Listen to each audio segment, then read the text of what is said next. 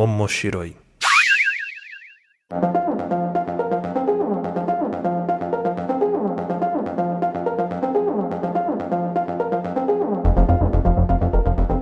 Olá a todos, sejam bem-vindos ao Omoshiroi. Eu sou o Luiz Hunziker e estou aqui hoje com a presença mais que ilustre de Cassius Medawar. E aí, boa noite. Então, estamos aqui nesse podcast que é onde nós vamos discutir sobre os assuntos relacionados a animes, mangás e tudo que envolve o universo otaku da cultura pop japonesa. Lembrando que o Omoshiroi ele faz parte da família de podcasts do Papo de Louco. Para saber mais, você segue a gente lá no Twitter Instagram. É só procurar por Papo de Louco que você vai encontrar a gente lá. E hoje eu recebi aqui o Cassius pra gente fazer um bate-papo um pouco mais franco aqui, né? Sem um tema, um tema livre, geralmente, quando a gente fazia na, na faculdade, na escola, para falar um pouco de carreira, tudo mais, de gostos pessoais, de preferências, de mangás também. Por que não, né, Cassius? Vamos bater um papo aqui um pouco mais solto aqui sobre esses assuntos. Vamos nessa, boa.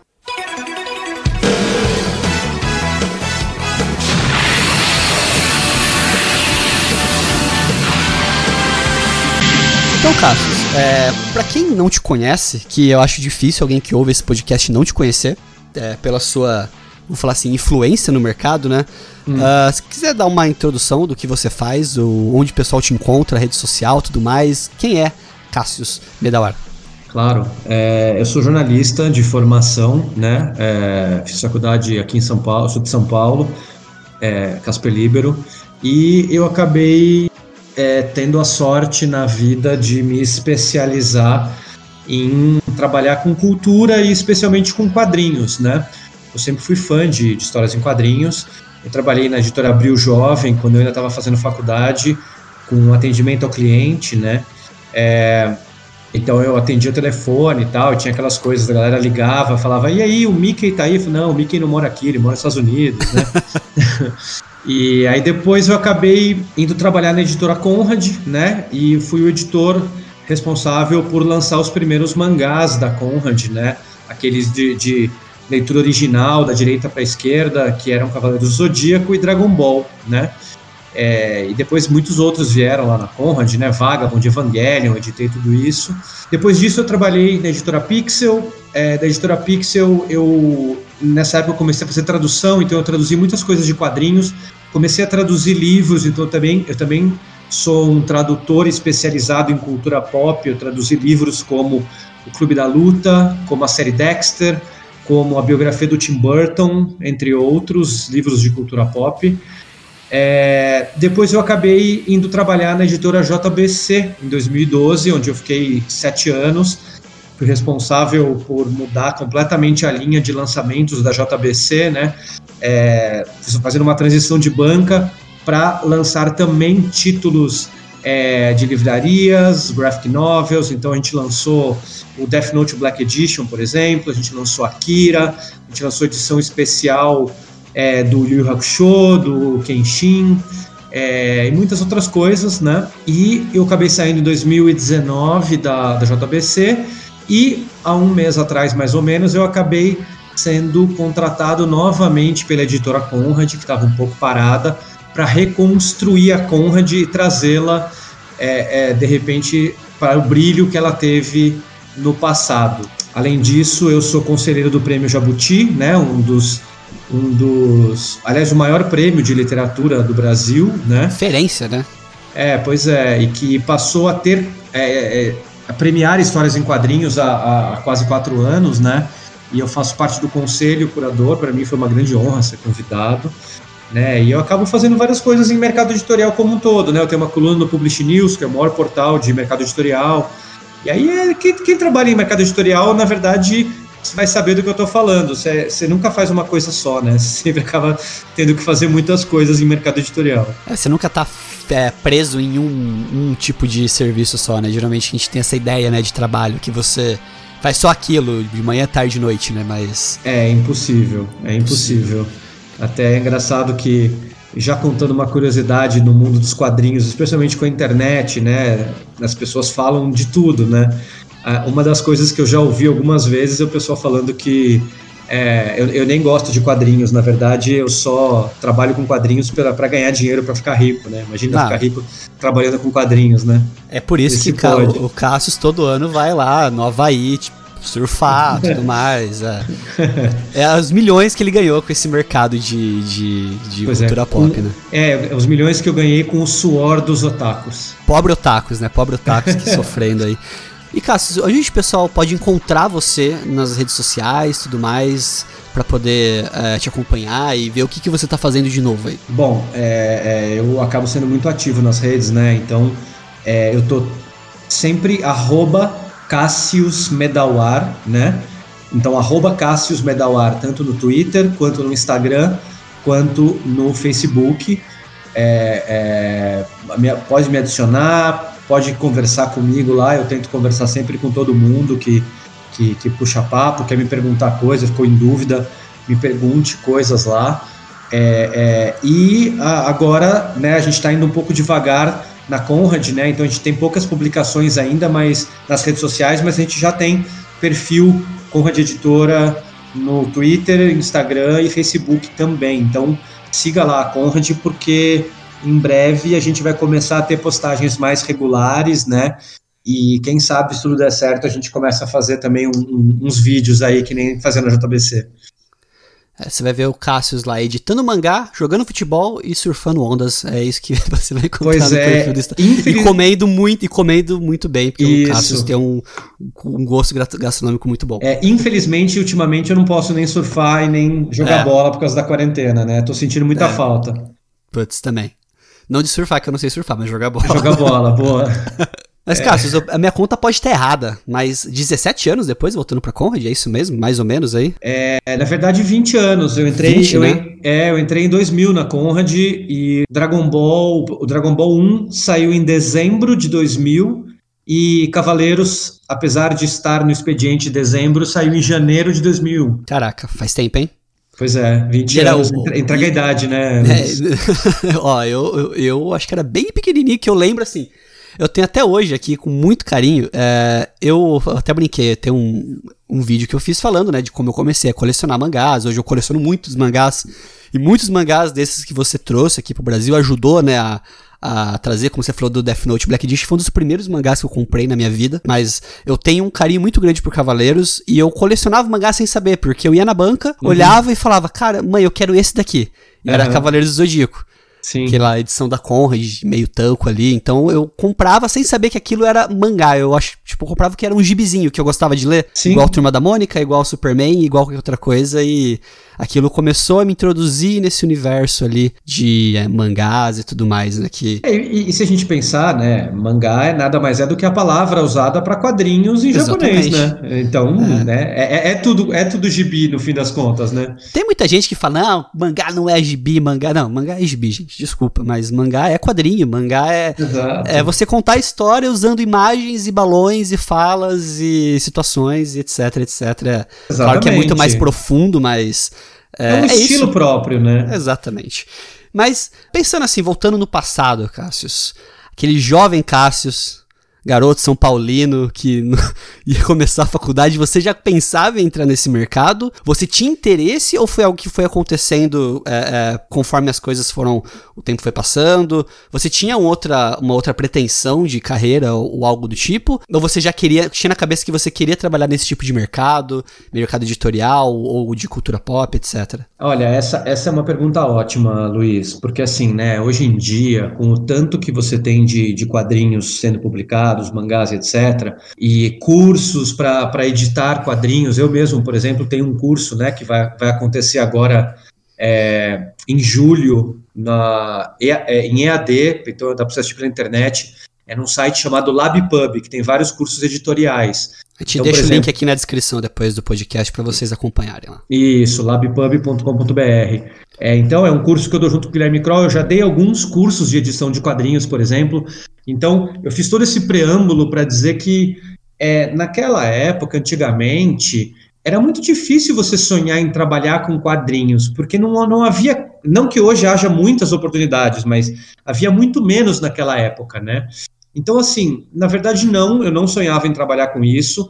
Eu sempre fui fã e colecionador de quadrinhos, desde que eu era pequenininho, eu lia quadrinhos, eu sempre li muito livro e quadrinho também, por causa da minha mãe, que era professora e depois virou diretora de escola, né? Então ela sempre me incentivou a ler muito. Então, assim, eu tenho uma, eu tenho uma coleção gigante de histórias em quadrinhos. É, eu parei de contar quando eu cheguei nos 30 mil. 30 mil quadrinhos. Caraca.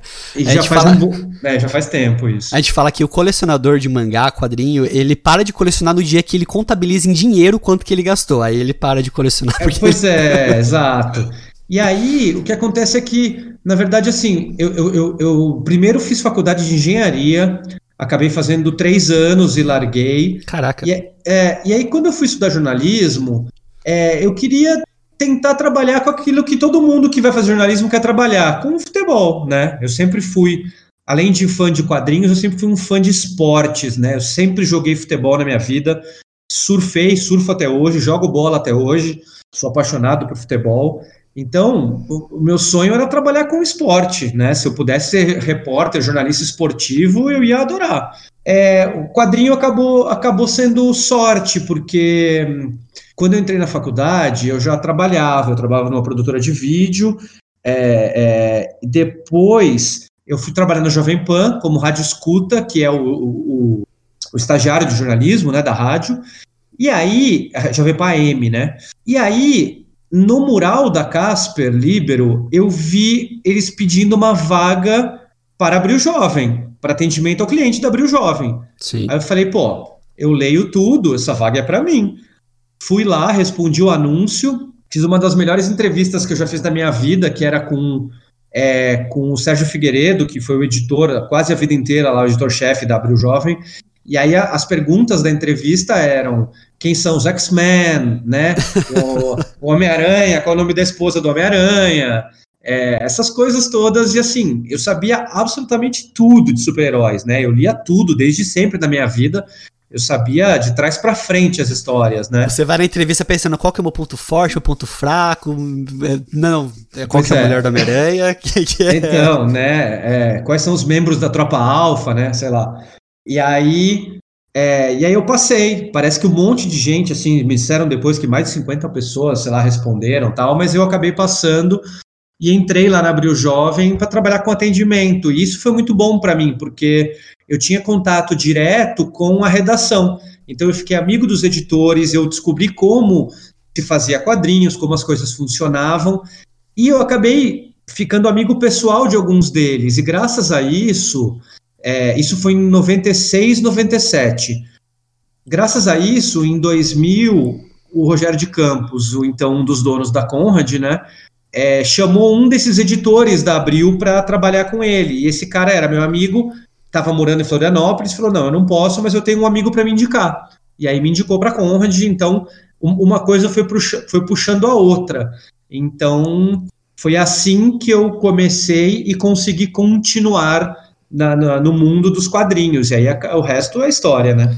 O resto é história porque é, literalmente foi, foi feito história, né, uh, na Conrad, uh, porque em, quando você entrou em 2001, mais ou menos, né, Cassius? 2000. 2000. Você entrou em 2000 na Conrad uh, e já com uh, uma visão da, da editora, né? Imagino eu. E com a pretensão de ser o editor ali da, do Dragon Ball, primeira edição do Dragon Ball. É, como é que foi essa missão, vamos dizer assim? Você tá numa editora, é, tá entrando nesse mercado de mangá. Não sei se você já lia mangás nessa época ou se a sua, sua referência de quadrinhos era mais norte-americano e tudo mais. Mas como foi ter essa, essa, essa, esse trabalho, né? Tipo assim, você vai ser um dos editores de Dragon Ball. Como é que veio isso para você? É, bom, por, por partes a resposta, começando do, do da, da, das leituras e etc, né? É, exatamente o que você falou, que aconteceu com você, você comprava aquele gibi que tinha na banca, naquela época não tinha uma diferenciação né? Ah, eu estou lendo um mangá, eu estou lendo um, um fumete italiano, eu estou lendo um. Era tudo quadrinho, né? Sim. Então, é, é, lia-se o que você tinha à disposição para ler, né? Então, eu lia de tudo um pouco. É claro que, né, que não havia muitos mangás, né? É, é não havia internet para você ler um monte de coisa, e a internet estava engatinhando ainda, né? Mal tinha e-mail. Então eu já tinha lido os mangás que haviam saído na época, né? Tinha saído já Akira, tinha saído Maia, Garota Sensitiva, é, tinha saído... Aquele além... Akira colorido, full color? Isso, da Editora Globo. tinha saído A Lenda de Camui, é, Mai e A Lenda de Camui pela, pela Abril, né? Tinha saído Crying Freeman, não inteiro, tinha saído Lobo Solitário, não inteiro. Então, tudo isso eu tinha lido já, mas é, eu lia de tudo, eu era chamado leitor universal. Obviamente que o que eu lia mais era, era comics americano, porque era o que tinha mais, né? Era o que era mais lançado. Mas eu é, tinha Tintin, tinha Asterix, é, então eu lia, eu lia tudo que eu conseguia ler, tudo que, que era possível eu lia. Então isso é um. A, a segunda coisa é que a Conrad já era a Conrad, né? Já era aquela editora incrível da revista Herói que eu colecionava, Sim. que eu era super fã. Então, é, para mim foi é, tipo é o sonho do fã poder trabalhar na Conrad, né? E quando eu entrei, ainda eu não fui contratado para editar Dragon Ball. Eu fui contratado para trabalhar na Conrad. Eles meio que não me falaram ou meio sabiam o que eu ia fazer. Provavelmente eles já sabiam, mas eles não me falaram. Eles estavam já negociando, fechando o contrato dos mangás. Então, no começo, eu fiquei meio, meio largado, bem entre aspas, na redação, ajudando em várias coisas. Então, eu ajudava na, na, revista Herói, eu ajudava na Pokémon Clube, eu ajudava. Eu meio que entrei no lugar do Marcelo Del Greco, que tinha saído um, alguns meses antes. E aí, depois que eu estava lá um, um, ou dois meses, e que vieram me falar: olha, a gente contratou esses, esses mangás aqui, Dragon Ball e Cavaleiros, e você que vai editar. Eu falei, ah, beleza, né? Quer dizer, respondi, beleza, mas por dentro, pânico, né? É, nunca, tipo, tinha, nunca tinha editado nada, nunca tinha sido editor de nada, né? Então eu tive que contar muito com, com muitas conversas com esses caras que eu tinha ficado amigo da editora Abril, que era o Mário C. Luiz Barroso, o Cláudio Carina, é, que eram os editores da época, né? Que, que principalmente o Mário, que, tinha, que ficou muito meu amigo, é meu amigo pessoal até hoje, para me dar uns toques de como era editar um quadrinho, né? É, foi um negócio bem incrível, assim, num dos meus primeiros trabalhos, acho que sérios, para dizer a verdade, já ser editor e virar editor do negócio é, tão importante já para a época e que acabou virando algo tão histórico, né? Sim, e, e, é engraçado pensar desse tempo das coisas, né? O tempo que foi passando. Por exemplo, Cassius, aqui no podcast nosso, né? O do Papo de Louco, que é o podcast principal nosso, uhum. tem um membro que é o Gusta. E o Gusta, ele tem, tipo, fez vários trabalhos com o Odair Braz Jr., que, Sim, se eu não me engano. É, que acho que edita, é da revista Pokémon na época, né? Não, ele era o é. editor, não, ele era o editor-chefe da Conrad. Então da ele Conrad geral, isso. É, ele era o editor da Herói, mas ele era o editor das outras revistas também, da Pokémon Clube, Só... quando começou. Isso, é. e esse, e esse colega meu, Gusta, ele, tipo, tinha, sei lá, o quê, 10 anos na idade, na época, e ele mandou uma, uma carta querendo falar com o Odair, uh, falando, ó, eu sou assim, assim, assado, tenho um fã-clube de Pokémon, queria conhecer, e papapá, papapá. E o cara falou: não, vem cá, trouxe ele, abriu as portas, é, é, deu essa oportunidade. E uh, só pra puxar esse gancho para falar assim que a Conrad nessa época pelo menos tinha esse sentimento de proximidade com o público muito grande né é, eu acho que todo mundo que lia uh, mangás ou a revista Herói e tudo mais se sentia parte daquilo, né, o leitor, porque a Conrad conversava muito com o público, ela respondia cartas, ela uh, abria espaço para as pessoas mandarem uh, sugestões e tudo mais, e ela interagia muito com isso, mesmo naquela época que não tinha a internet, que nem você falou hoje, né, que facilita muito esse trabalho. Sim, pois é, é sempre foi uma coisa, uma coisa da Conrad, e acho que especialmente porque a Conrad sempre foi uma editora jovem, né? Então, as pessoas que trabalhavam lá eram jovens, tinham essa coisa da, da, da comunicação, de, de se comunicar, né? E, e, e, no meu caso, especificamente dos mangás, eu tentei reproduzir ali o que eu também gostava muito de ver nos gibis que eu cresci lendo da Abril, que era a sessão de cartas, que era ter um contato com o leitor. Eu adorava ver o que os editores respondiam, né? Então eu achava isso muito importante. É, é a gente tinha na, na, na Conrad esse incentivo para ter contato com, com os leitores. E por isso que você acabou ficando conhecido então como um dos editores do Dragão. Então, é. É, criou, pois é. Na verdade, o editor do Dragão original, né? Porque o Sidão entrou depois, né? é, ele, é geração, ele é o Z, ele é o Z. Você é, é tanto você... que é tanto que a gente acabou a, gente acabou é, é, eu criei, eu chamava ele de editor Sayajin, né? Então eu era o editor do Dragão e ele era o editor Sayajin. Mas A gente criou um grande laço de, de amizade lá, né? Quando ele entrou. Ele entrou mais ou menos um ano depois de mim, um pouco mais. E aí a gente acabou criando uma parceria enorme, a gente é amigo pessoal até hoje, foi, foi bem legal. Não, se você não sabe qual é a relação de amizade do Cassius e do Sidney, assiste a live que eles fizeram, né? Falando. Vou... Cara, eu me sentia como se eu estivesse com meus brother conversando. Porque era tão descontraído o clima daquela live. É... Sabe quando você assiste um vídeo com um sorriso de orelha a orelha? Primeiro porque é, é, é meio que dando essa, é, essa, essa esse chute inicial para quem sabe a Conrad voltar a ser pelo menos uma parcela daquilo que ela foi um dia, conseguir retomar a imagem dela e tudo mais, e ver o Sidney e o Cassius, que tem uma relação tão, tão bacana de amizade que você vê mesmo, até mesmo da forma de tratar, né, um chamando o outro, é, chamando de Sidão e tudo mais, você vê que é algo realmente genuíno ali, e ver como que é, é, o trabalho que criou isso, né? As pessoas que talvez nunca se conhecessem na vida por conta do trabalho, de algo em comum, de um, de um hobby de muitas pessoas, acabaram se conhecendo e criando esse laço. É, pois é, exatamente isso. Essa live acabou sendo muito, muito legal mesmo, mais legal até do que a gente esperava. A gente fez até fusão, né? É, Kamehameha. Teve tudo, teve de tudo essa live. Pois é. é mas uh, uma coisa, Cassius, que até mesmo para quem conhece é, o Cassius, é, talvez quem não conhece ele da, da, época da Conrad, né? Porque como ele mesmo, você mesmo disse, você saiu da Conrad e foi pra JBC.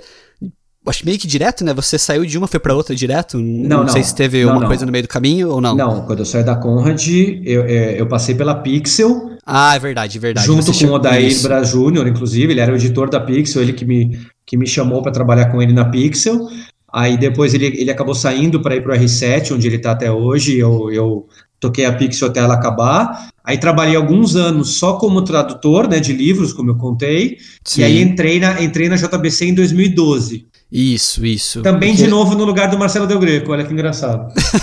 eu ficava esperando ele sair dos lugares para poder é, roubar. Você ficava o... só, só olhando o LinkedIn dele, né? Tipo. É, mentira, né? Claro, porque no fim a gente acabou trabalhando até junto na JBC há alguns anos, né? Então foi, foi bacana isso também. Mas uma coisa que você fez, é, que eu acho que é totalmente mérito seu, Cassius, e não tem como negar isso, é o canal de comunicação que você criou com o leitor, né, na, na JBC. Pois é. Algo que talvez seja até uma herança da, da época da Conrad, talvez, não sei se chega a ser isso, mas é, nós tínhamos é, um canal, vamos falar assim, semanal, mensal, mas é, regular ali, de comunicação com a, com a editora, né? Algo que a gente é, vê que falta para muitas editoras hoje no mercado. E eu acredito que é, um, é, um, é uma da marca, uma marca registrada do seu trabalho. Não sei se você diria que é isso. É que assim, o, o, o canal acabou virando o auge disso, né? Sim. Mas é, sem dúvida que é, uma, das, uma das razões deles me contratarem na JBC era exatamente o crescimento que estava vendo das redes sociais e o, meu perfil muito comunicativo das redes. Então, eles queriam sim contratar alguém para, para mudar a cara da editora e para fazer com que a editora tivesse um, um, canal mais aberto com o leitor. Então, sem dúvida alguma, que, que isso foi uma. É, eu diria praticamente tipo metade do meu trabalho. Metade era criar esse canal, a outra metade, metade era mudar a qualidade da, das edições, que isso acho que aconteceu também, né, na JBC. Sim, a, gente, sim. a gente mudou completamente a qualidade, tanto de catálogo, não que o catálogo fosse ruim, eu quero dizer em termos de diversidade, né? É, a gente passou a lançar outros tipos de mangá que não eram lançados antes, e também qualidade física mesmo do título. E, e sem dúvida que a parte da comunicação e o, o canal, o canal de vídeo, é, não foi nenhuma ideia minha, foi uma ideia do Ed Carlos, na verdade, que é o gerente de marketing da JBC ainda. É, logo que eu entrei, ele chegou para mim e falou: Olha, eu tenho uma ideia, eu queria fazer um canal de vídeo tal, igual a Nintendo faz e não sei o que. Eu falei: Bora, vamos fazer agora, demorou.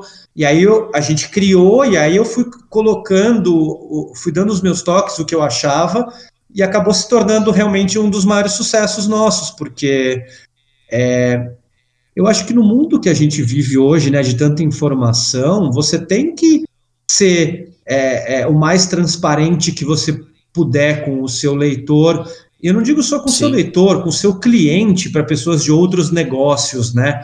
Porque as pessoas é, querem saber, né? Elas têm acesso à informação, né? Então, é, é, eu acho que hoje é, é algo um pouco fundamental para qualquer negócio.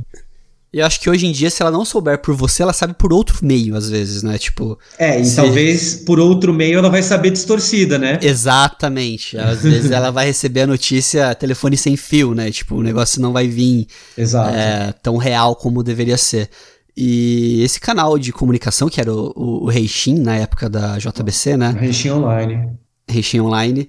Um, foi fa uma fase ali da JBC que vou falar fase porque uh, querendo ou não, né, você como editor-chefe é, a sua saída, ela. O editor-chefe, pelo menos na minha visão, ele tem um papel muito importante ali, né, para alguns direcionamentos. Como você mesmo já disse várias vezes, você não faz nada sozinho, né? Sim. Mas é você quem meio que tá ali coordenando boa parte das atividades, das coisas que acontecem. É, e foi uma época, é, é, até hoje ainda, né? Eu acho que a JBC acho que ela aprendeu muito com essa passagem sua lá. E isso é muito importante, né? Quando a gente. Não só quando a gente faz um trabalho bom no lugar, mas quando a gente deixa aquele lugar e continua o legado daquilo que você fez, né? Sim. É, mangás que, assim, nunca na minha vida eu leria se não fossem lançados aqui no Brasil, ou se não fossem publicados, ou se as pessoas não falassem tão bem pela publicação. Como O Cão que Guarda as Estrelas é um uhum. mangá que eu adoro, e eu não sabia da existência dele. É, Vitamin é um mangá que eu adoro muito e essas linhas de mangás mais curtos, mais rápidos, é, esses mangás mais volume, volume único ou que são volumes mais tipo 6, 5 volumes, tipo Eden Zero tudo mais, uhum. é, virou meio que na minha visão na época ali uma marca. Eu olhava, por, por exemplo, falando assim da, das outras editoras, Panini, por exemplo, eram séries longas de 70, 80, 50, 40 volumes, uhum. que às vezes eu não conseguiria acompanhar, ou se eu fosse começar agora a colecionar, eu não ia achar alguns volumes, enquanto eu olhava pra JBC e falava, não, peraí, isso aqui eu posso comprar numa paulada só, coleção inteira, começo, meio e fim da história ali, e aproveitar esse mangá. E eu acho que foi uma tacada muito certeira na época, né? Não sei se era algo pensado isso, ou se realmente foi é, com, foi coincidência, vamos dizer assim, do momento? Não, não, não. Nada, nada é coincidência nesse tipo de coisa. eu imagino né? que não. Não, não, não. Na escolha de, de títulos e tal, é, nada é coincidência, né? Sempre é trabalho de um, de um planejamento. É, você pode acabar trazendo até alguns títulos, uns parecidos com os outros, porque está dando certo, mas está sempre dentro de um planejamento, é. né? Você traz do e... autor, o autor dá certo, você traz um outro daquele Isso, mesmo autor. Exatamente. É, eu acho interessante isso que você falou, porque sim, sem dúvida, foi um, um, planejamento de muitas coisas que a gente fez lá, de tentar trazer vários mangás, é, volumes únicos, séries mais curtas e séries bem diferentes do que eram publicadas no Brasil. É, eu sempre digo que uma das coisas que mais é, é servem como. É, não é exatamente esse o termo, mas é uma homenagem, é, uma homenagem que pode haver ao seu trabalho é quando seus concorrentes começam a imitar você, né? Isso. Então, é, uma das coisas que mais me deixou feliz foi começar a ver que é, a Panini, a New Pop, as outras editoras começaram a buscar uma linha de mangás parecidos com o que a gente estava publicando. Então, isso foi um negócio, isso foi um negócio bem bacana para mim, assim, de, de, de ver que a gente acabou criando uma tendência de mercado. É, e não só essas, a galera, muita gente começou a ver que era legal e começou a querer publicar mangá, né? Então, Sim. É, a Dark Side, agora, né? O, o, Pipoca não, não viu, né? Porque eles eram editores da Panini também, eles sabiam o que funcionava, né? Mas. É, então, assim, eu, eu fico muito lisonjeado, eu fiquei bem feliz quando eu comecei a ver que que outras editoras começaram a, a buscar uma linha parecida com a nossa, é, apesar de ao mesmo tempo é, é, pensar que, pô, ferrou, né? Porque vai ficar mais difícil, porque agora a gente vai ter muito mais concorrência, né? Ah, sim. Mas é aquela questão, né? Concorrência é que faz. É, tem uma frase que fala que é, é cliente bom que faz fornecedor. É, cliente exigente que faz fornecedor bom. É, então... pois é. E outra coisa, né? Eu sempre tento dizer isso, que é a gente vive numa era tão, tão grande de ódio na internet e tal, que as pessoas acham que todo mundo é inimigo. E, na verdade, como eu falei, gente, nós somos concorrentes, né? Mas nós não somos inimigos, e bem o contrário. O nosso mercado, o mercado brasileiro editorial e de quadrinhos especificamente, que é um microcosmo do mercado editorial, já é um mercado tão pequeno que se é, um concorrente meu fecha, eu não vou ficar feliz. Ao contrário, eu vou ficar preocupado, porque tem alguma coisa dando errado no meu mercado, né? Então, na verdade, é um, um, bom, um bom mercado é quando você tem concorrentes saudáveis e publicando coisas bacanas para que esse mercado cresça, né? É, um, um, se um cresce, todos crescem junto, vamos dizer assim, né? Exatamente. É importante, é orgânico o negócio, né? Porque é, o público é o mesmo, né? Não existe um público da JBC, um público da Panini, é o público de mangás e o pessoal tá atrás de títulos de publicações e independente de editora e tudo mais, quer dizer que tá funcionando, se tá vendendo bem, né? É isso, exatamente isso. É, mas agora uma, uma, uma pergunta que às vezes, às, às vezes muitas pessoas podem fazer, né? Porque você foi editor-chefe da, da, Na verdade, não era editor-chefe o seu título, né? Você tinha um título mais, mais pomposo ali dentro da JBC, é, né? É, gerente de conteúdo. Gerente de conteúdo, é quase um é. coach de editor. Quase não, mas você sabe que, sabe que é, é, eu achei interessante quando eu entrei lá e eles me explicaram por que, que era esse cargo e eu entendi. É, porque o, o mundo se transformou tanto que, na verdade, é, você, claro, é, é, é, é, o mesmo nome, se desse editor, o nome como editor-chefe, daria na mesma. Mas assim, é, hoje você não, é, você não é só um editor-chefe, né? Lá na JBC eu gerenciava tanta coisa, as redes sociais eu que gerenciava, criamos um canal de vídeo que realmente eu gerenciava o conteúdo da editora, muito mais do que ser apenas um editor-chefe, né? Então eu acho interessante esse, esse conceito, eles tinham, eles tinham ideias muito boas na JBC, e tem ainda, claro, de do que é uma editora, né? De que hoje você você gerencia, você edita conteúdos, né? Então por isso que o que o nome era diferente eu acho que fazia bastante sentido. Mas a pergunta que não quer calar, assim, para muitas pessoas é o que faz um editor-chefe? Porque uh, acho que a gente tem uma visão meio romântica, né? De que o editor-chefe é o cara que manda, manda publicar ou, ou não, né? Mas qual que é realmente a função do editor-chefe dentro de uma revista, dentro de uma, de uma editora, tudo mais? É, vai muito além disso, né? Imagino. É, claro que varia de editora para editora, não, não, são exatamente as mesmas atribuições, mas o, o editor-chefe é o que cuida de absolutamente todos os processos, né? Então, desde é, negociar título até é, bater o martelo na escolha dos títulos, né? Ele não escolhe sozinho, claro. É, é sempre muita gente sugere é, os leitores, etc., mas que bate o martelo, é, que monta a, a, a grade e, o, e, os planos para a editora. É, hoje em dia gerencia as redes sociais, gerencia a equipe, é, gerencia é, a, a, a, equipe de te pessoas terceirizadas, tradutores, etc. Então, assim, é, é grosso modo, é o cara que faz tudo, na verdade, né? É o... é, depende do tamanho da equipe, por exemplo, lá na JBC, que era uma equipe pequena, é, além de tudo, eu também é, revisava o texto dos mangás, né? É, às vezes no começo do processo, às vezes no final.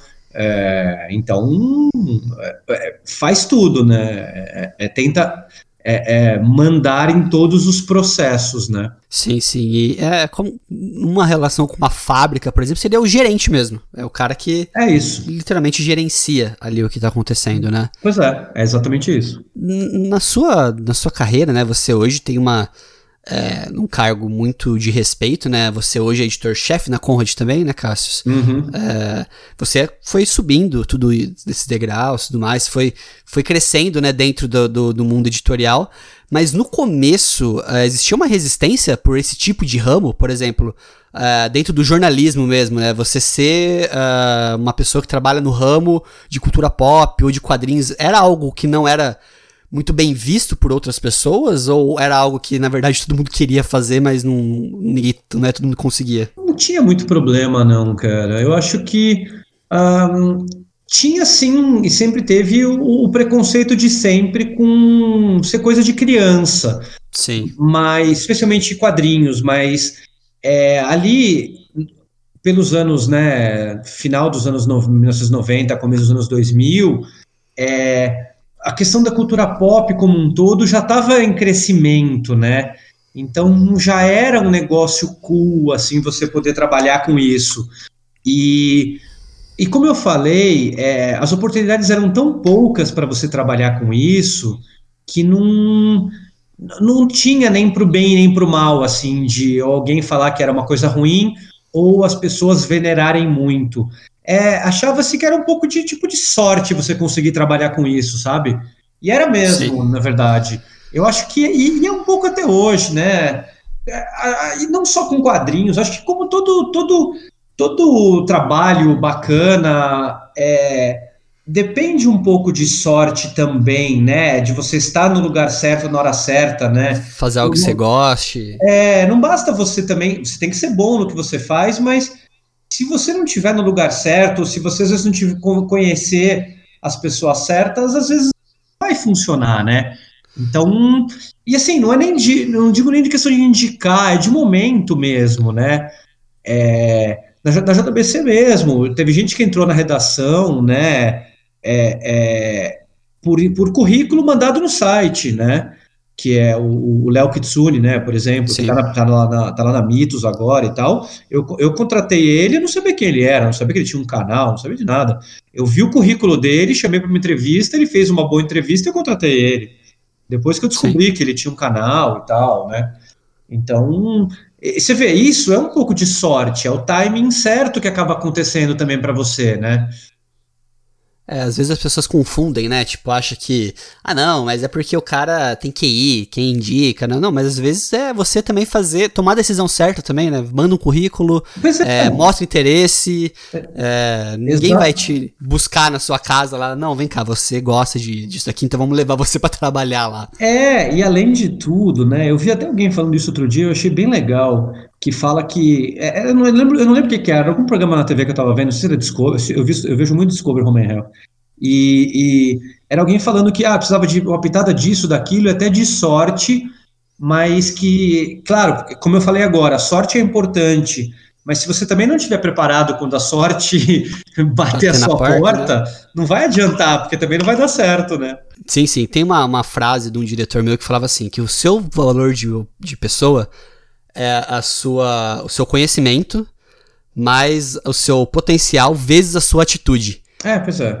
Então, assim, você pode ter um mega conhecimento, um mega potencial, mas zero atitude. Sim. Seu, seu valor é zero. Então, pois é, é mais ou menos isso. E, e, e, tem sempre tantas variáveis envolvidas, né, num, num, emprego, né. Agora mesmo, por exemplo, né, eu voltei para a Conrad. A Conrad é uma editora que está quase parada, né, há muito tempo.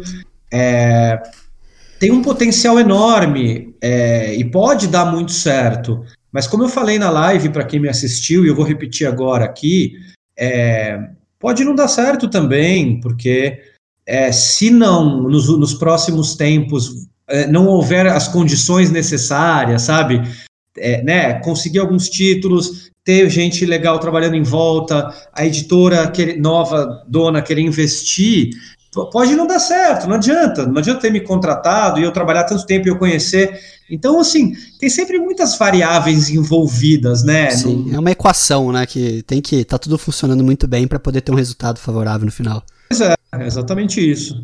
Isso, mas assim, ó, eu cortei todas as perguntas de publicação, tá, Cássio? Porque quando eu falei que ia conversar com você aqui, tem um grupo lá de, de seguidores e tudo mais nosso lá que eu mandei, ah, eu vou falar com o Cássio, alguma pergunta e vai, várias perguntas. Ah, vai publicar tal coisa? Vai republicar tal coisa? Eu já cortei todas essas que eu já falei, gente, não tem como o Cássio falar isso, porque são licenças, né? Tudo. As é. pessoas que às vezes esquecem que. Não, não sabem, às vezes, ou esquecem que publicações são a base de licença. Pois a é. licença pode ser sua hoje, pode não ser amanhã, É, e até falando um pouco mais sobre isso, Cássio, como hum. funciona essa questão de licença, de licenciamento de um mangá, né? É, às vezes o pessoal acha que, acho que tipo, você ligou lá no Japão e falou, cara, ó, você deixa eu publicar? O cara, tá, deixa, vai. Aí desligou o telefone e já tá valendo, né? Mas como é que funciona um licenciamento? É por tiragem? É por tempo? É, eu sei que deve existir várias formas, mas no geral, assim, o quão difícil é licenciar um mangá, uma, uma, uma HQ ou o que for aqui no Brasil? Bom, é, é, licenciamentos são diferentes, né? Licenciar um mangá é quase impossível. É, os japoneses são muito fechados, eles trabalham muito na base da confiança, então você tem que falar com eles durante muito tempo até eles deixarem você publicar alguma coisa. Quadrinhos, no, quadrinhos americanos e europeus em geral são mais fáceis. Normalmente você tem que ir atrás da agência, da editora que publica tal quadrinho, né? Isso falando assim, uma regra geral, tá? Para livros sim. mesmo também, né? Você procura um agente ou uma agência ou a editora, você pergunta se aquele quadrinho, aquele livro está disponível, é, e aí você faz uma proposta financeira. É, em geral, você faz contratos por, de, por, durante anos, então três a cinco anos mais ou menos é o tempo que dura seu contrato. E a proposta que você faz é que você vai pagar uma, uma, um X dinheiros de adiantamento, é, ou seja, é um dinheiro que você já vai pagar por aquele título, e depois isso vai ser descontado do, do, do resto que você vai ter que pagar, porque você paga mais uma porcentagem em cima do preço de capa que você vai colocar, né? Uhum. Então, normalmente você paga mais, sei lá, 5, 8, 10, 12% do preço de capa para o licenciante. Então, é, e aí durante esse X tempo, depois desse X, X tempo, você precisa renovar se você quiser continuar com o contrato. Então, assim, bem de forma bem geral, é assim que se faz um contrato. E já existiu o caso que você participou, teve conhecimento de tipo assim, é, foi aprovado o licenciamento, licenciou, fez a licença ali para trazer e chegou na hora, sei lá, de aprovar algum detalhe, alguma coisa, o cara não gostou ou voltou para trás ou teve que recomeçar todo o processo de novo. Sim. É, dificuldades nesse sentido assim são comuns nesse mercado? Opa, com certeza especialmente em mangá, né? Que eles se preocupam muito com qualidade. Então, é, para citar o caso do, do Akira mesmo, né? Eu tava com ele na cabeça aqui. É, porque foi é, é, o caso extremo, né? O Akira, primeiro, durante muitos anos, ele não tinha licença aberta, porque isso acontece. As pessoas falam, ah, mas os caras não querem ganhar dinheiro. Não, eles já ganharam muito dinheiro na vida, entendeu? Não só de Akira, de mangá, de outros. Às vezes o, o autor não quer mais publicar e os caras não publicam e pronto, entendeu? É, então, durante muito tempo não tinha a licença. Quando eles decidiram, então, publicar, houve um, um, é, um leilão, né? A gente acabou vencendo.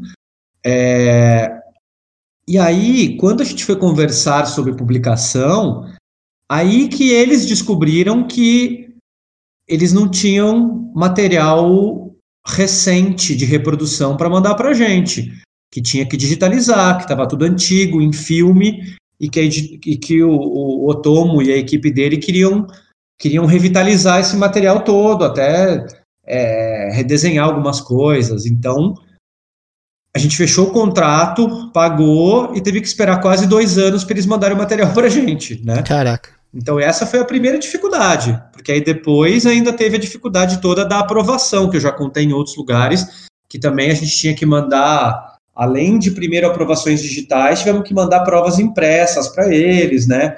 Enquanto não tivesse 100% aprovado, não podia publicar. Então, é, de quando a gente anunciou, demorou acho que três anos para a gente publicar, né? É, e o pessoal. É, é, é engraçado, né? Que a gente vê só. A gente só vê duas etapas desse processo todo, né? O começo e o fim. É. Que é, geralmente é o anúncio ali. Geralmente quando tem anúncio já tá tudo muito encaminhado, né? Imagino eu, né, Cassius? É. Vocês não, dificilmente vocês anunciam quando o negócio acabou de fechar, já anuncia. Eu acho, pelo que eu vejo, realmente já tá bem encaminhado ali, pelo menos as negociações ali, né? É, de... de, depende do título, às vezes só se é algo muito, muito foda, mas assim, nunca, nunca a gente, pelo menos, nunca anunciava sem ter o contrato assinado, né? Sim, sim. Mas a gente vê só as duas etapas, né? O começo e o fim. É. A gente não vê o meio ali da, de toda essa dor de cabeça e trabalho que é para conseguir trazer e aprovar, né, o produto, porque, Bom, querendo ou não, o cara tá no direito dele, né? Ah, quer sim. dizer, né? Aqui nem te viu que vocês relataram. É, o que eu ia falar, pelo menos as coisas do JBC, quem acompanhava os nossos vídeos acompanhava bem como era é, como eram todas as etapas, porque a gente fazia questão de tentar contar tintim por tintim para os leitores. Tem que vender esse documentário para Netflix depois. É, pois é. Mas agora, falando um pouco mais do presente aqui, para a gente poder fechar essa conversa nossa aqui, ô Cassius. Hum. É, agora na Conrad, né? Como a gente já falou algumas vezes aqui, é, nova Conrad, então, o termo que está sendo usado pelas Sim. pessoas e tudo mais, né?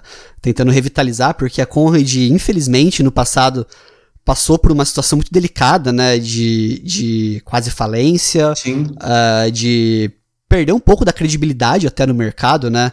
Uh, quando eu falo mercado, não só o brasileiro, mas lá fora, com uh, os, as pessoas que. Os autores mesmo, as editoras e tudo mais, por conta da, dos problemas que aconteceram, né? Anos atrás, que não tem nada a ver com a gestão atual, deixar bem claro isso, né, Cassius? Que. Sim é, acho que às vezes o pessoal confunde, né? Muita gente até vendo que nem sabia que existia Conrad ainda, né? Mas, é. mas não tem nada a ver com a gestão atual, não tem nada a ver com a entrada do Cássio e tudo mais. É uma nova fase, literalmente. É, e agora é um novo recomeço, né? Você ainda está em integração ali. É, até no começo do cast, antes de gravar, eu falei com o Cassius aqui é, que tem uma historinha por trás desse convite seu que eu até falei que ia falar no cast, que eu tava até esquecendo já. Uhum. É, eu, ia perguntar. O, é, o Omoshiroi, ele começou em maio de 2019. E se eu não me engano, não sei se foi junho ou julho, foi quando você saiu da JBC. Foi no final, de, final de junho. Final de junho. Isso. Eu preparei um e-mail para te mandar para te convidar pro Omoshiroi. Na semana seguinte veio o anúncio que você tava saindo. Aí eu falei, putz, e agora? Como é que eu vou convidar um cara para falar? Às vezes o cara tá de saco cheio também, não aguenta mais falar o dia inteiro de anime, mangá. Como é que eu vou convidar esse cara? Eu falei, não, deixa, deixa cozinhar um pouco esse assunto. Lá pra frente eu convido o Cássio. Quando veio o anúncio de você entrar na conta, não. Se eu não mandar agora um convite pro Cássio gravar, quando a gente aqui bater esse papo, não mando nunca mais. É um sinal. Mandei, né? É, é, um sinal. e você aceitou. Aquela questão da, da que a gente tava falando da oportunidade, né? Do, da sorte. É, o pois sinal é. veio. E um convite, você tá aqui agora conversando com a gente, mas foi bem na hora que eu falei, tipo, tava começando o Mochilão, começando o podcast, eu queria que você fosse um dos primeiros convidados aqui, se tivesse o aceite seu. Eu falei, não, uhum. cara, agora tá um momento ruim, se eu mandar isso aqui eu vou queimar, eu vou queimar, queimar munição, porque o cara tá saindo, um momento meio chato, né? Tipo, vou ficar falando só do, da saída tal, uhum. não tem nada para comentar e acho que agora é o momento bom para falar, né, Carlos? Porque Sim. é vida nova, daqui para frente, né? O que, que vai acontecer agora na sua carreira ainda da Conrad. Uh, e uma coisa que o pessoal acho que é, tem, todo mundo tá questionando, né? É, e querendo saber. Claro que são os lançamentos, o que vai anunciar e tudo mais, mas com certeza você não tem resposta disso ainda. É, isso é claro, você já até falou na live com o Guzmão, com o Sidney, que você não tem ainda, não sabe nem como vai ser ainda, né? A única, como é que você falou, a única certeza sua é que Calvin e Harold vai, vai ser finalizado, né? Pois é. A única certeza que você pode dar. Mas você já tem na sua cabeça, não precisa nem falar, mas uma ideia de linha editorial que você quer seguir na Conrad, um conceito, um critério que talvez possa ser o primeiro start aqui para a editora? Um, eu, tenho, eu tenho algumas ideias, sim, mas é claro que, exatamente como, como você falou, é, eu passo por um problema de que é, é, eu não sei o que eu vou conseguir, né? Porque as licenças sim. é isso, são difíceis. É, como eu falei lá com o Sidney, eu repito aqui, dificilmente eu vou ter, eu vou ter mangás durante um bom tempo, porque é, mangá é muito difícil de conseguir, né? E, e, a Conrad acabou tendo muitos problemas com, com as licenças que ela tinha, então é, é, vai ser muito difícil que, que, que no, no primeiro momento haja mangás. É, mas o, o, que eu quero muito, eu acho que a palavra que, que diz muito do que eu quero ter na minha linha na Conrad é diversidade, em todos os sentidos da palavra. É, eu quero ter que era o que a Conrad também tinha na, antigamente e pregava diversidade de títulos, né? É, ser uma editora sempre na vanguarda, trazendo títulos é, é, que as pessoas não esperavam é, e títulos que falavam coisas que as pessoas não estavam acostumadas a ouvir, né? Então, eu acho que isso é muito o que eu pretendo tentar trazer para essa nova Conrad. Eu acho que a gente vive um mundo diferente hoje, que é um mundo muito mais aberto, muito mais diverso, e acho que é muito importante a gente tentar que todas as vozes sejam ouvidas. Então, é, é isso que eu pretendo ter. E eu acho que o que a Conrad tem hoje já mostra um pouco. É tão pouca coisa, mas já é uma coisa bem diversa, que é, que é Calvin Haroldo e Game Pés Descalços, por exemplo. Tem um mangá e um, e um quadrinho americano, né, do, do, do, do Calvin, que é o um menino, né, super rebelde e tal. Então, é, eu acho que é isso que eu pretendo ter. Várias linhas diferentes, vários tipos de quadrinhos diferentes. É, quero ter quadrinhos nacionais também, como eu já tinha falado né, na, na live lá com o Cidinho também. E pretendo investir bastante em, uma linha digital, não só física, né? Que é muito importante. Que é algo que você pregou bastante na JBC também, né? Pois é, eu, eu iniciei a linha digital lá da JBC, né? E eu, eu acho que é uma linha que tem bastante sucesso hoje, eu fico muito feliz por isso. E, e, é algo que eu, que eu pretendo ter também na, na Conrad. E outra coisa também que talvez possa acontecer, crowdfunding também, vocês pensam nisso na, na Conrad? Uh, é uma ideia é, que pode surgir com o tempo, talvez, não sei. É exatamente o que você falou agora. É, é, é um projeto que pode ter, pode ser algo que a gente tenha junto, mas é, não é o nosso foco principal por enquanto. Mas eu acho que crowdfunding é sim um caminho bacana para você fazer alguns projetos especiais. Então, é, é, algo que pode acontecer no futuro, sim. Sim, e todo essa, essa, esse momento aí, né, da, da Conrad e tudo mais, é, vem bem no momento de renovação de tudo no mundo, né, uma forma mais filosófica falando, a gente está passando por um momento totalmente de mudanças e tudo mais, é. e a Conrad investindo, né, investindo e falando, não, vamos uh, vamos investir em algo diferente, né? Vamos vo tentar voltar para ser aquilo que a gente foi um dia. E eu acho que a sua entrada é, é, um sinal claro que é algo sério que eles querem com isso, né? É, é, essa foi uma das razões que fez eu, eu, eu, me fez aceitar a proposta da Conrad. É, a sinalização.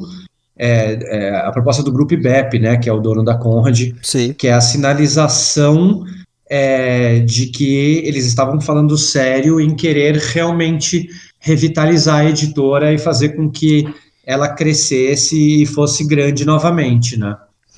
É, porque vou falar como, como leitor agora, Cassius, que assim, eu coleciono mangá há muito tempo e não conheço muitos editores é, de qualquer linha editorial que dão a cara a tapa e que comunicam com o público e são transparentes e francos nas, nos assuntos como você é, sempre foi. Sim. E eu acho que isso criou uma, uma, uma relação com o público, né, com os leitores, de muito respeito ao seu trabalho, né? Então, seja na Conrad ou qualquer outra editora que você entrasse, o respeito que teria pelo seu trabalho chama muito atenção. E acho que é isso que as pessoas é, esperam, né? Que estão ansiosas para ver na Conrad, que é essa proposta de trabalho sua e esse respeito que você tem com o leitor de é, trazer, a, ser transparente, né? Como você me disse, ser franco, deixar bem aberto o que está acontecendo, o que vocês pretendem, tudo mais. Pois é, aliás, é, é, esta foi a única certeza que eu dei na live que eu ia ser muito transparente a Conrad também. nem, nem, o, nem o Calvin e o Haroldo eu dei certeza, eu dei certeza só é, da não. transparência. Porque o Calvin e o Haroldo também não dependem só de mim. o que depende de você é o que você pode fazer, né? Exatamente, né? Eu tô, já estou trabalhando neles, mas ainda depende do licenciante, ainda estou aprovando capa, ainda tem todo, todo um caminho aí pela frente para o Calvin Haroldo. E falando um pouco agora de só de publicações, pra gente fechar mesmo aqui a nossa conversa, né? Uhum. Um pouco mais pessoal.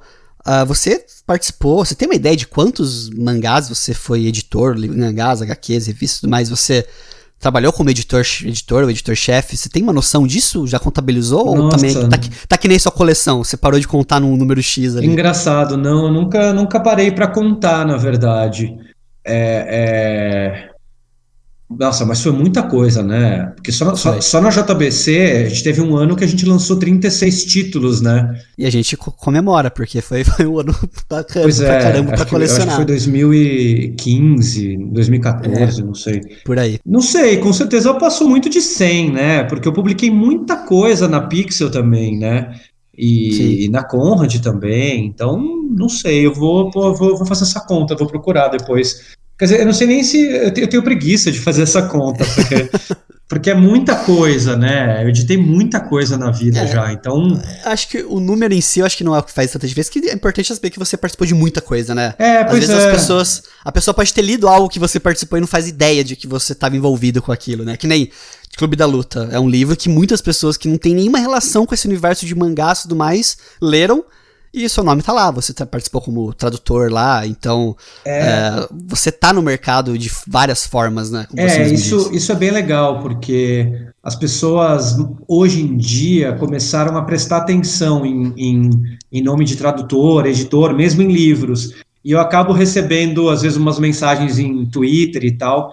E aí é, a pessoa fala: ah, pô, fui começar a ler tal livro e vi que o Cassius que traduziu, né? É, uhum. Porque eu, eu traduzi, é, acho que eu traduzi já mais de 40 livros. Então, e muito, e só cultura pop, né? Então, é, Battlefield 3 eu traduzi, traduzi um monte de coisa. E aí é engraçado que as pessoas às vezes abrem um negócio e falam, porra, nem, nem sabia tal, e eu vi que você que traduziu e tal. Então é, é, é, é bem curioso isso. E qual que é a publicação que você tem o maior carinho, assim, tipo, de tudo que saiu até hoje com o seu nome, que você participou, né? Não necessariamente seu nome, mas Alguma que você tem um carinho especial, assim, que você, tipo, guarda pra vida, assim, e, e isso, tem um, um é, orgulho muito grande? Isso é bem difícil, viu, de dizer. Quando você tem muito filho, né? É difícil você é, escolher um. É, dizer um é muito difícil, né? É, é, se eu tivesse que escolher só um, eu acho que talvez fosse o Dragon Ball 1, porque, Sim. porque foi, o que, foi o que tudo começou e, e foi a revista que eu decidi é, pô, eu nem era né, um editor, eu estava virando editor ali, mas eu decidi que eu ia colocar um editorial na revista, que depois ia ter sessão de cartas, e as pessoas lembram disso até hoje, né? Foi uma coisa que acabou marcando muito o meu trabalho, né? É, é, tenho aquele editorial lá e eu assino o Editor do Dragão já no primeiro volume, e a galera até hoje pira com isso, né? Então, eu acho que, que essas duas primeiras revistas que eu editei, Dragon Ball e Cavaleiros, porque Cavaleiros também era, era é, o anime que eu era mega fã, que fez eu virar fã da revista Herói, né? Eu era alucinado por Cavaleiros Zodíaco, então é, eu era muito mais fã de Cavaleiros do que Dragon Ball, né? Porque é, não sei se as pessoas, muita gente sabe disso, eu tento falar de vez em quando em, em, em programas e tal, o Brasil é um dos poucos países do mundo que Cavaleiros fez sucesso antes de Dragon Ball. É, e aliás, fez mais sucesso que Dragon Ball, né? Hoje até as pessoas têm uma piração com Dragon Ball, porque veio Dragon Ball Super tal. Mas quando Cavaleiros. Manteve, né? É, quando Cavaleiros estourou tal, ninguém via Dragon Ball, ninguém ligava pro Dragon Ball que passava na, no SBT. Depois veio Dragon Ball Z, que na, na primeira exibição também não fez sucesso e depois começou a fazer sucesso muito depois de Cavaleiros. Então, Sim. eu tenho muito orgulho de ter de ter de, podido ser o editor de Cavaleiros do Zodíaco, né? Da primeira publicação de Cavaleiros no Brasil, e depois na JBC de ter podido lançar o Kanzenban do Cavaleiros, né? É, que é um Sim, projeto é um projeto muito pessoal meu. Eu, eu negociei é, é, para ter a capa dura no Brasil, só no Brasil é a única edição do mundo que tem capa dura, né? Então eu, eu, eu fico muito feliz com, com essas edições. E são duas que têm muito influência sua, né? Tanto a Dragon Ball e Cavaleiros que foram as primeiras, né? Que hum. você deu o pontapé e essa do Kazemban que você participou diretamente, ativamente, muito mais, né, ali, né? Sim, pois é, e, total. E qual que é, e qual que é a, seu, a sua obra favorita, assim, Cassius, da vida, assim, tipo, não sei se você tem alguma, mas o mangá, vamos falar mangá, vamos, vamos, vamos, restringir um pouco, qual que é o mangá que você mais gosta, assim, que vira e mexe você lê de novo, ou que você é, tem um carinho muito especial, assim, não pela publicação, mas pela, pela obra, pelo, pelo que ela fala ali? Putz, de novo é uma pergunta muito difícil, né? é, é, eu vou responder em duas partes. Eu acho que o melhor mangá de todos os tempos, aliás, para mim um dos melhores quadrinhos de todos os tempos é Akira, né? Ok. Akira eu acho uma obra assim espetacular, é, de longe um dos melhores quadrinhos já feitos, né? Então, Sim. e eu ter podido editar também é um marco para mim assim é absurdo, né? Eu fiquei muito, pra muito, muito feliz, né? né? É, eu, eu, vou ter que voltar pro Cavaleiros, né? Cavaleiros é um negócio que me marca muito, né? Tem muito é, a ver com a minha vida, né? Então também é, é, é um mangá inesquecível para mim pelo que aconteceu, né? De eu poder publicar em duas editoras, né? E eu vou, eu vou ter que citar um terceiro mangá uhum. que tem um conceito parecido com Cavaleiros, mas diferente e que e por isso eu, mergulho, eu me orgulho tanto. É Evangelion. Porque, Van, Excelente. porque Evangelion, além de ser um baita mangá, eu, eu comecei a lançar ele na Conrad, e aí eu saí da Conrad porque o autor era um cara lento que não terminava nunca. O mangá não, ele ficou em ato anos. A Conrad perdeu os direitos, a JBC comprou os direitos, começou a lançar. Eu entrei na JBC e eu terminei a coleção de, de Evangelion que eu tinha começado na Conrad. Né? Anos e anos. A mesma versão, porque a JBC resolveu continuar o da Conrad e lançar o dela, né? Então tinha o meio tanco da Conrad e tinha o, o tanco da JBC.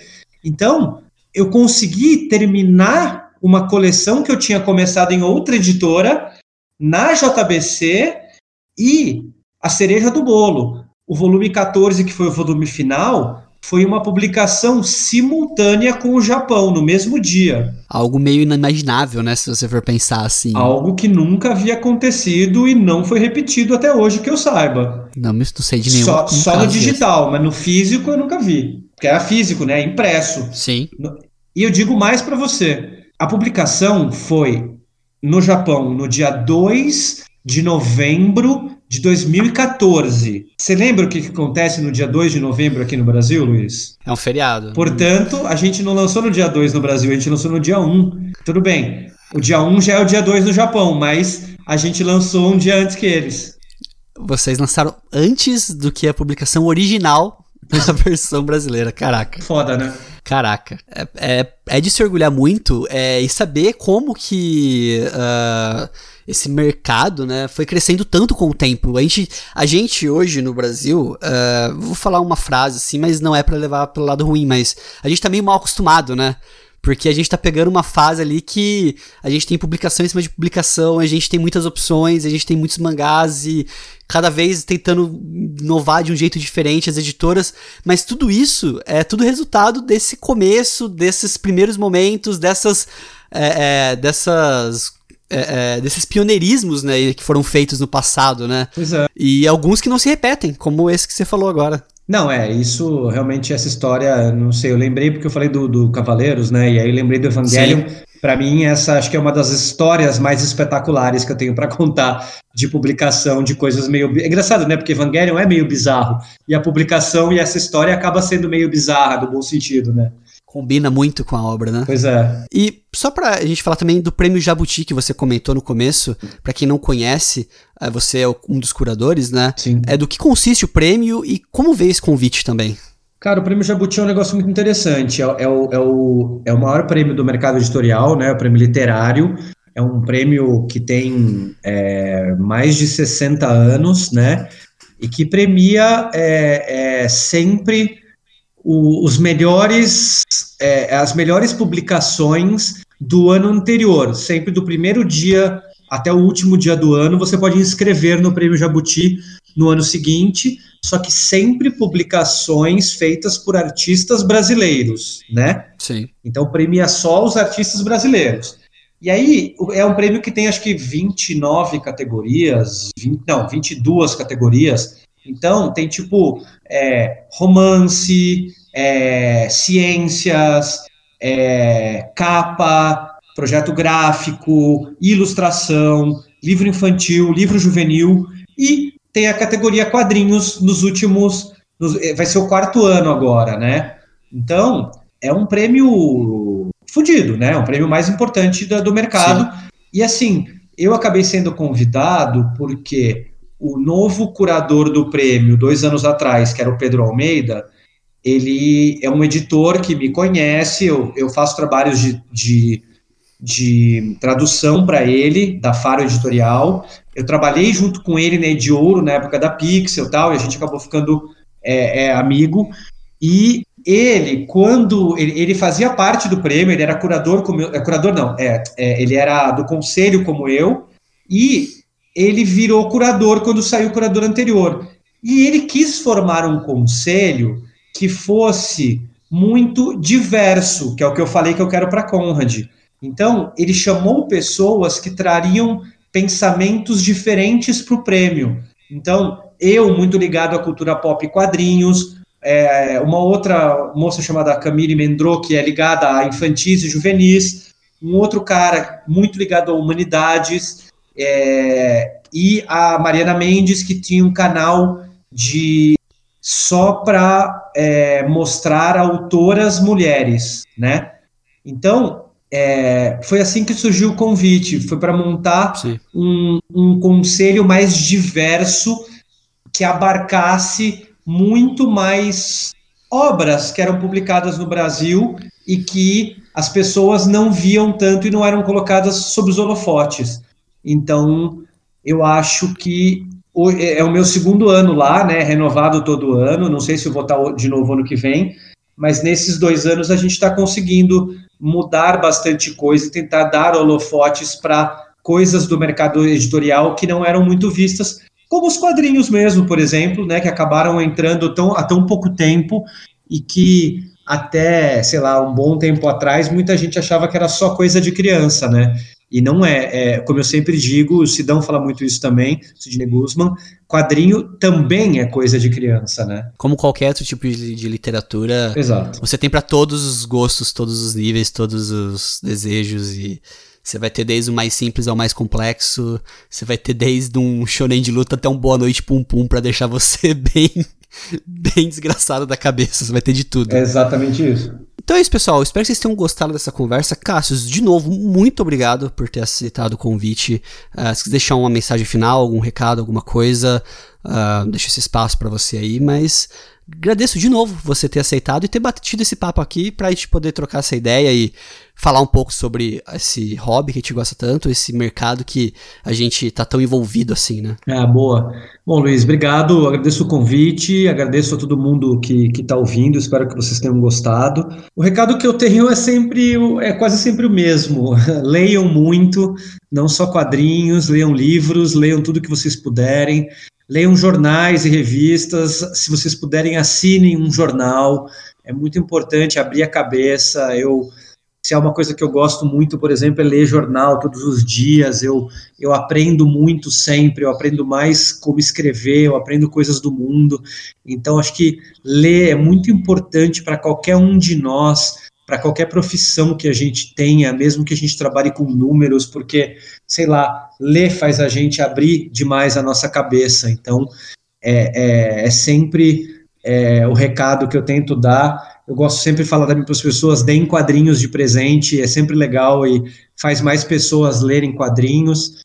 E me acompanhem se puderem aí, em breve eu vou ter novidades da Conrad, eu vou tentar montar é, a melhor grade possível que eu puder. E assim, é, se me perguntou e eu lembrei agora uma coisa legal de falar que é, um, qual é o meu plano para Conrad? Eu pretendo publicar quadrinhos legais. Eu sei que isso é muito subjetivo, mas eu acho que é um conceito que eu tento ter na minha carreira.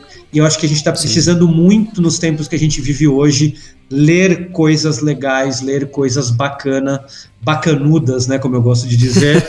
então, é, é, nos acompanhe que eu vou tentar publicar muitas coisas legais e bacanudas na Conrad. Quem sabe mais pra frente a gente não faz mais uma conversa dessa falando sobre essas novidades, né? Quem sabe no futuro aí. Claro! É, e a gente fica ansioso, como eu falei no começo, né, Cássio? A gente gosta muito do seu trabalho.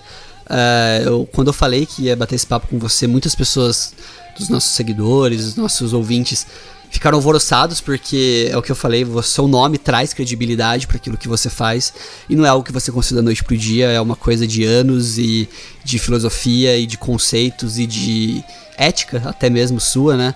E a gente fica muito feliz de ver você na Conrad, de ver esse casamento de novo acontecendo. E a gente espera que saiam coisas boas daí, porque. Uh, a, como a gente falou, da equação, né? Boa parte da fórmula já está montada, falta só uh, detalhes para a gente começar a ter boas notícias vindo da Conrad e do Cassius também. É isso, é exatamente isso. Eu não teria dito melhor. Então é isso, pessoal. Se vocês gostaram, manda e-mail pra nós no falecom.mochilei.gmail.com. Continua acompanhando a gente aqui nas nossas redes sociais, no nosso podcast e também lá no YouTube. No YouTube eu faço algumas resenhas, algumas análises de volumes de edições de mangás. Valeu, Cássio, de novo. Muito obrigado, pessoal, e até a próxima. Sensei,